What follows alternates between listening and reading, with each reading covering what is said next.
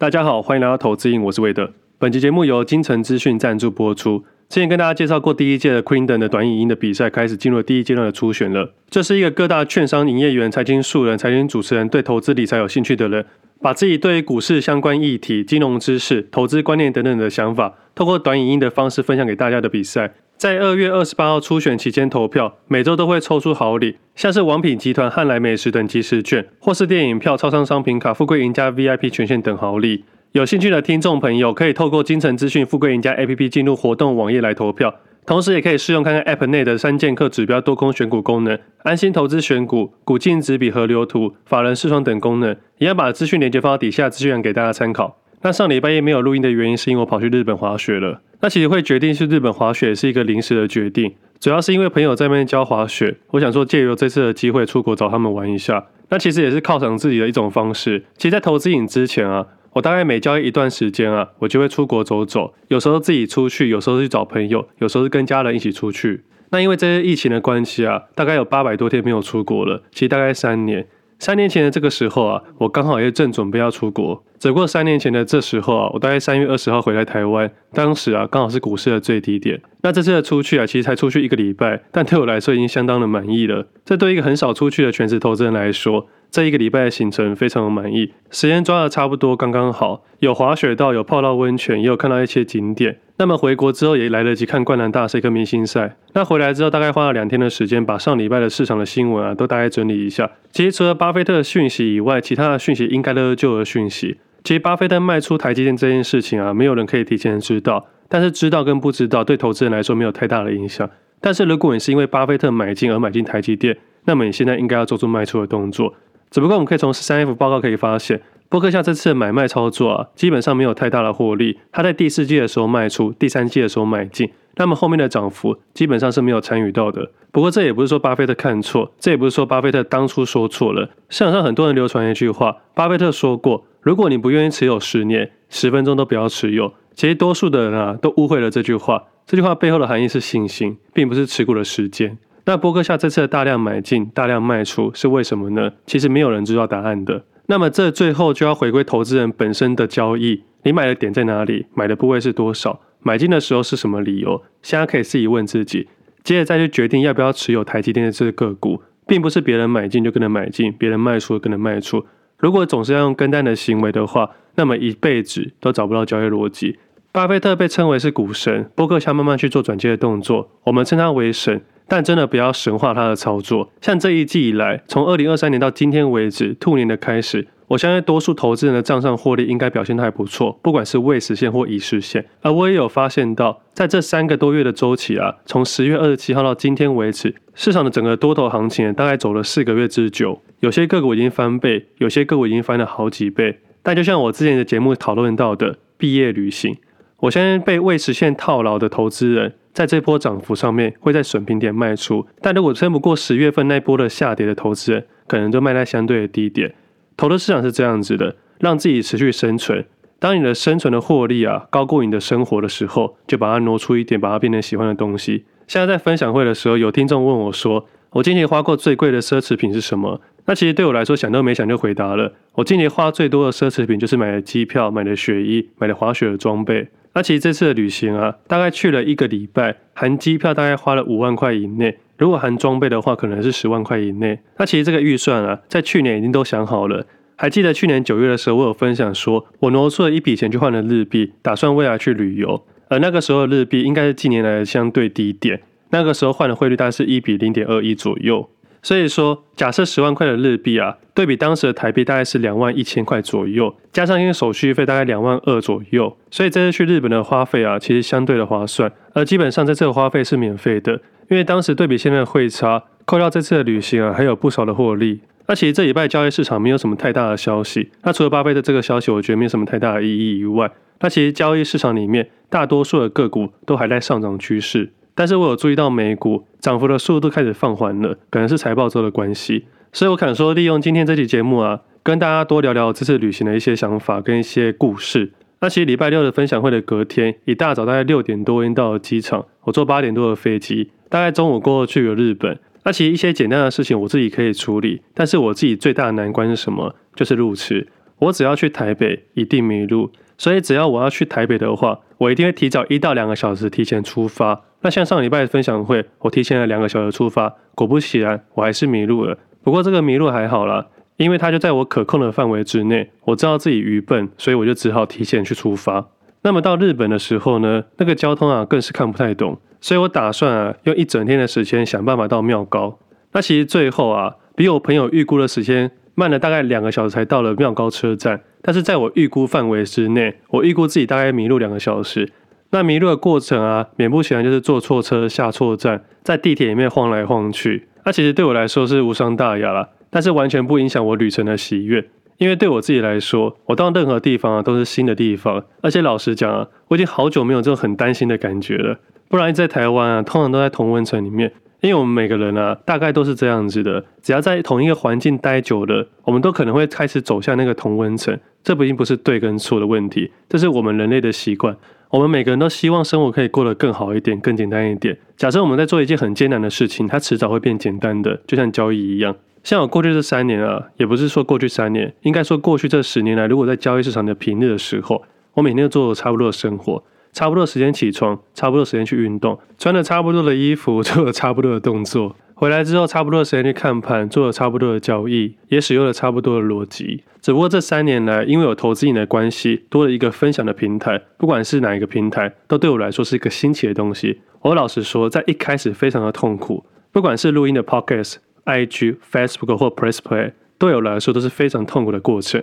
只不过慢慢的得心应手，慢慢的走向我所谓的同温层，我慢慢能接受这样的节奏。我把这个分享的节奏列入我的生活形态里面，也就是说，我日常生活中就是交易、分享交易，然后并且努力维持身体的健康。所以基本上大多数的时候花不了什么大钱，但是只有旅行啊，会让我觉得我的生活有点不太一样。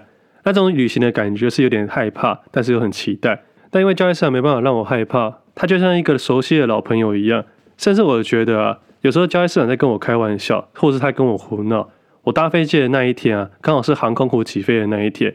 从我离开台湾的这五天，再涵盖今天的话，新宇航空的股价从十八点九元到今天最高价是五十点五元，所以在短短六天的情况下，最高上涨一百六十七 percent。那同为航空股的华航跟长荣航，在这几天也悄悄的带量上涨。对于这种类型的股票，我认为还是投机的成分比较大。以我的观念里面，我只会做投机的右侧交易，我不会把它列入我左侧参考值里面。至于新宇航空为什么会上涨这么多，主要还是因为新贵市场的关系。新贵市场是没有涨跌幅的限制，相对来说报酬率可以在短时间非常的大，但是啊，风险也是非常的大。像今天新宇航空最后收盘价是四十四点九五元，今天的成交量是一亿四千三百三十四万七千八百零五股。也就是说，今天成交了十四万三千三百四十七张。那么昨天的新宇航空啊，成交量是九万四千三百一十二张。也就是说，这两天啊，市场总共成交了大概二十三万七千张左右。那其实在这边不是要判断股价上涨跟下跌，也不是要讨论后面的基本面，只是想要提醒给听众朋友，买进股票要想尽如何卖出。星宇航空的资本是一百八十一点二亿元，那总发行股数是一百八十一万一千七百三十五张。所以仅仅这两天的时间啊，成交的股数啊，大概是总市场的十 percent 左右。那这是在扣掉董事长张国伟自己本身的股数啊，大概是七十九 percent 左右，接近八成。剩下两成的部分成交了十 percent 左右，也就是说，散户持有人二分之一的股票都动了起来。那如果你是投资人，一不小心买了太多的话，你要注意流动性的问题。兴柜股票涨幅没有限制，下跌也没有限制，所以流动性是一体两面，投资人可以注意这个点。那么回到刚刚旅行的过程啊。那以往啊都是以投资为主轴，今天竟然是以旅行为主轴。不过上礼拜大多数的思维啊都放在交易市场以外，也就是旅行的过程。虽然自己还是有看盘，不过自己的相对关键位置应该只有 CPI 当天晚上而已，其他的日子大多是把我的重心放到如何滑雪身上。那其实滑雪的过程很有趣，我是一个滑雪的初学者，所以在刚拿到装备的时候，很多装备都不知道怎么去使用。那么拿了装备之后，真的上了雪场的时候，很多规矩也不太懂，站都站不太稳。那朋友就开始一一的教我，慢慢的一个一个动作教我。那我是没有什么太多的摔招啊，摔照倒是一大堆，不停的摔倒站起来，摔倒再站起来。你对自己的下一步啊，根本就是个未知数，你不知道自己学不学得了，你不知道自己还要摔多久。只不过摔着摔着摔着，你就开始可以站起来。开始站起来之后，渐渐的不怕这个板子，不怕这个雪场，也不怕这个冷。那慢慢的从落叶飘啊，C turn、J turn、S turn 开始慢慢的学起来。这个过程中就是一直一直的摔。那前两天啊，就是每天在摔，摔到后面我在想，我应该不是滑雪累，而是摔到累。那么因为我自己一个人去啊，那在那边教学的两个教练都是我以前帛琉认识的朋友。那么刚好在同一个时段，有另外一群朋友要来学习滑雪，所以就把我们凑在一起。所以我除了出外靠朋友啊，出外也交了一群朋友。这其实就是独旅的乐趣。你永远不知道下一步会走到哪里，你永远不知道下一个朋友是谁。那这群朋友啊，他们刚好是医护人员，所以对我来说，他们就是新的领域的朋友。那没想到其中一个是我的听众朋友。那幸好我没有什么做出奇怪的事情。那这群人真的很厉害，他们分享了很多医护人员的故事，我觉得非常的有趣。那我们就白天一起滑雪。晚上就一起聊天，喝点小酒，聊聊彼此的故事。那因为他们是医护人员啊，还聊了很多事故。虽然我每天摔得很惨，但是我觉得还是相当的好玩。那第三天，我有其他朋友从野泽过来找我，那我们就换了一个雪场去玩雪。那其实前两天摔得乱七八糟的时候，直到第三天。突然有种茅塞顿开的感觉，我终于可以想去哪里，就真的往那个方向前进了。所以在第三天就在红线、蓝线上面玩，也找到 S turn 的诀窍了，也终于可以在滑雪的时候好好欣赏雪景了。不然前两天啊都在摔倒吃雪。那会分享这段，其实要分享的就是初学者的乐趣。在学习一个新的技能或新的能力的时候，在初学者阶段是最有勇气的。你不怕摔，不怕丢脸，你只会跟自己比较。你可以开心的让自己像个笨蛋一样。只在学习投资交易的时候，在初学者的感觉也是一样的。你不怕跌倒，不怕赔钱，你不怕摔。你要记得是自己跟自己比较。但是因为现在网络太过发达了，每个人都想要去看别人的东西，每个人都误以为啊别人的获利很容易。其实背后摔得多惨啊，是很少人去分享的。这也是常常在市场里面讨论到的幸存者偏差。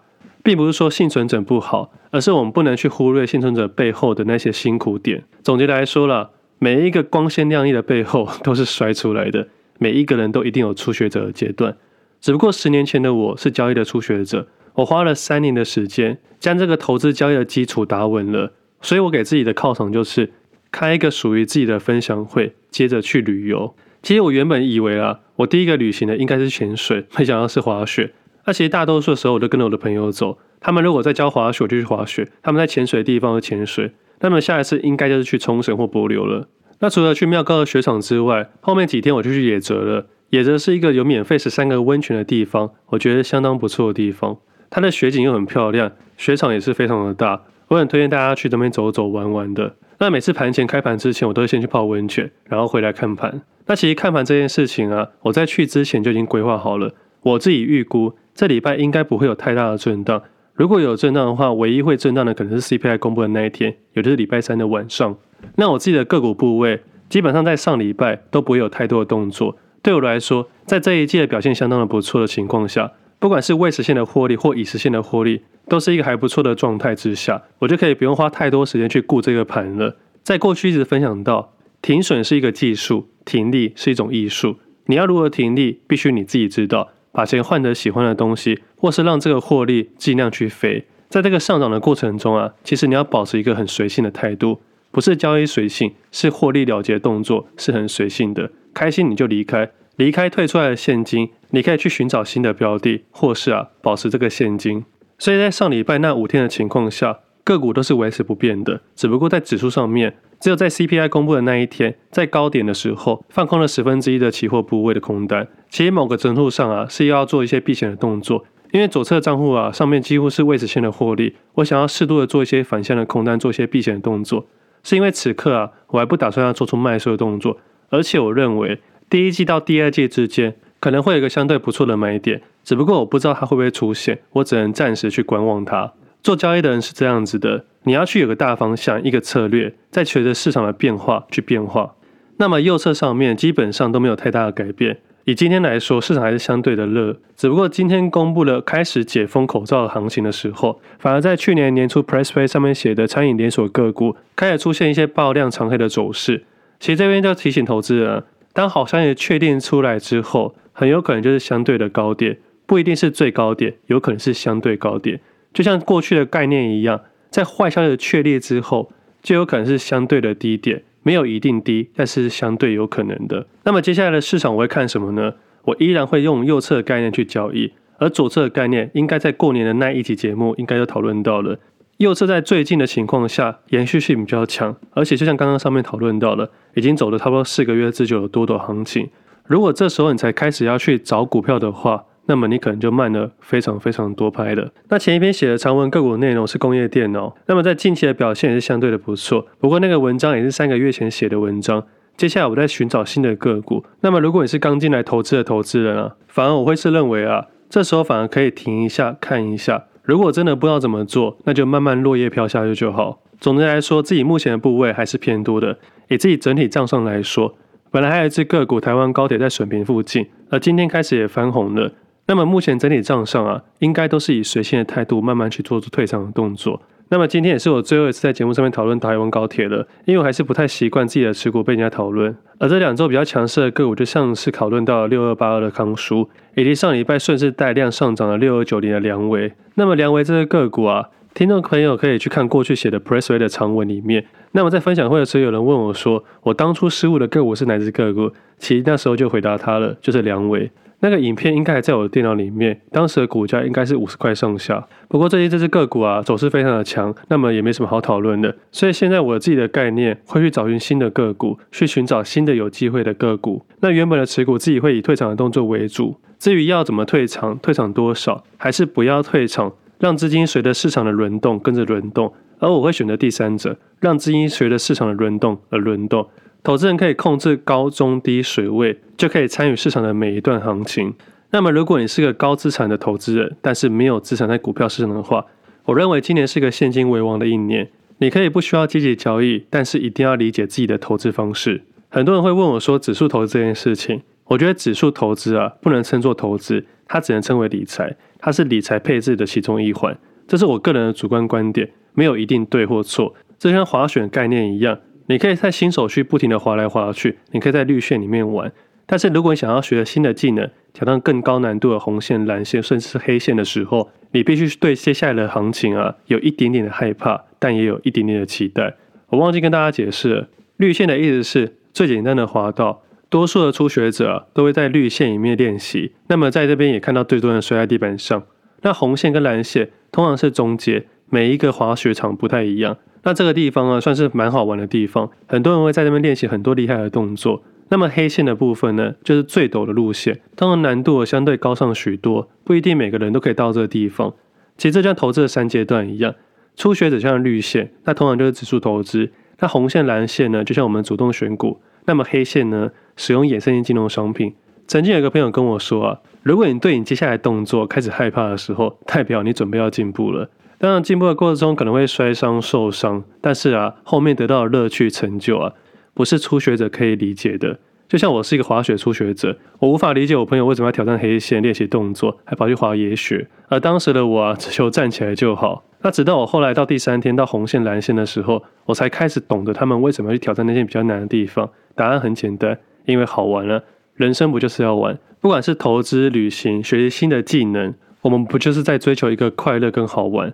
所以我在创立投资你的目的啊，就是追求投资与生活的平衡。我的投资就是整个交易市场的所有东西，就是我全职交易的生活，也就是我过去三年分享的东西：固定的生活、固定的规律、固定的交易。那么接下来的生活呢，在过去的三年被疫情给埋没了。不过啊，旅行就是我生活的一部分。有些人赚到钱会买美食、美酒，甚至是买豪宅、跑车。但是对我来说啊，我最喜欢做的事情还是旅行。旅行跟交易一样，都是找自己的过程。它总是有一些不确定性的感觉，但是啊，它让我的生活变得多彩多姿了。其实我录 Podcast 啊，不是要跟你说这个是对的，这个是错的。我们只在探讨自己的过程中，彼此有个慰藉。你们听听我的故事，我听听你们的故事。分享会的目的啊，就是希望换我问你们问题。其实很开心有这么多人来参加，而且每一个人啊都相当的友善。那我不知道分享会对大家的感觉是怎么样？这是我三年来第一次主动办的活动，嗯，也不算三年来，应该是我这辈子主动办的活动。我虽然一直不知道自己要分享什么，但是啊，我想我已经准备了三年去分享这件事情了。所以对小编是有点不好意思啊，他非常非常的谨慎，所以他一直不知道我要到底要干嘛。我一到上台的前一刻啊，都还不是很确定自己要讲什么。那当天有不少的故事，也有不少的感动。那其中有两件事情我最印象深刻。第一件事情就是在分享会的开始的时候，有一位听众朋友，他到了现场，他的行动比较不方便。而我一看到他进来的时候，我就想到他曾经写信给我说他看不到。我那时候就想说，看不到要如何交易？对我来说，我是盯盘交易；对他来说，他是听盘交易。我正在跟他聊天的过程中才知道，原来他所有的交易啊，都是用听的，听股票的代号，听股票的价格，听我的文章，听我的讯息，还有听我 podcast 的声音。我听到非常的感动，因为他追踪我很久了，我一直以来都知道这个人，只是没有机会见到他本人。这次见到他，我其实非常非常的激动。怎么有人可以为了交易付出这么大的努力？这真的的的确确打破我的交易观。他虽然比我们更不方便，但他从来没有把交易当随便，这点真的令我很感动，也让自己更加可以体会到要随时保持谦虚面对这个市场。即使你认为自己付出多大的努力，都一定还有人比你更努力。我相信这个听众朋友一定听得到我这段话，而我也给你一个承诺：如果你愿意继续听下去，我的节目不会停止。这一段时间，很多人会问我说何时停止节目？其实我本来是预估啊，疫情结束后就要离开。所以那一天的分享会啊，也算是我一个对自己的一个承诺吧。我做到我该做的，我想要回到疫情以前的生活。但是因为这个听众朋友的关系，让我有一直一直录音下去的动力。你让我知道我的节目是真的有人在听。我很感谢你的到来，虽然路途遥远，路途辛苦，但是我还是非常非常感谢你。当然，在分享会遇到很多听众朋友，也是我们第一次的见面，就像见到网友一样。其实很难去跟你们分享说，在这将近两年多的时间以来，我大多数的时候都是对着很多台电脑自言自语，甚至在此刻听的你们呢、啊，我都不知道你们是不是真的存在。直到分享会的那一天，我才知道真的有这么多人在听我的节目，所以才会常常听到一句话：一个人可以走得很快，但是如果是一群人，可以走得比较远。那另外一件事情呢，是一个订阅比较久的 Press A 的订阅者，他应该是当天到场以来前五个订阅最久的人。一回家，我看到他的讯息，他基本上把整个交易者的心路历程，还有我的左侧、右侧大部分的方向，都做了一个文字上的分享。那么我也经过他的同意，把这篇文字啊原封不动的放到 Facebook 上面给大家参考。我认为他对一个交易的初学者来说，是一个心路历程，是一个交易的过程。有些路你必须要走，因为你永远不走的话，永远不知道自己要什么。就像感情一样，如果没谈过一场恋爱的话，你可能永远不知道自己需要什么样的伴侣。而这个伴侣啊，就是你选择什么样的生活。如果永远不选择分享，我可能永远没办法认识啊一群热爱投资的听众朋友。反正这礼拜啊，应该是这三年来最多最多感动的一周。不管是分享会的一个段落，还有亲眼见到这位听众朋友，以及回家之后啊，一位订阅者啊写了这一整篇的回馈给我。同时，这三件事情在我人生这三年的规划之中，在同一个礼拜全都满足了。我没想到在分享会的最后那一天啊，我打开我的交易观，我让我的交易不再这么的无趣了。第二个点就是，我真的利用分享让人家毕业了，而这个毕业啊，不是从市场毕业，而是从我这边毕业。而这样的毕业啊，才是真正的找到属于自己的投资游戏。那么今天的分享大概到这里。那关于投资的东西啊，我会放到投资营上面。那么关于旅行啊、生活的东西啊，我会放到我个人的 IG 上面。我要分享的，除了找到自己的投资游戏，还要取得投资与生活的平衡。多年前的我，可能是运气好，也可能是够努力，我找到这个平衡点，找到投资与生活的平衡。交易对我带来的好处跟稳定感、踏实感，是我这辈子可能都没有想过的事情。虽然这礼拜土地公生日，我还是被交易市场帮忙，但是这样子没有金钱压力的帮忙，是一家人团聚的一种感觉。我很幸运可以透过各平台的分享，把这个喜悦分享给各位。回头听听三年前的第一集节目，再听听现在这集节目，我也一直记住一句话：如果没有觉得去年自己像个笨蛋的话，代表你今年没有进步。进步的幅度、进步的大小，由你自己决定。至少不要让自己停在原地。今天节目先到这里，我们下次见，拜拜。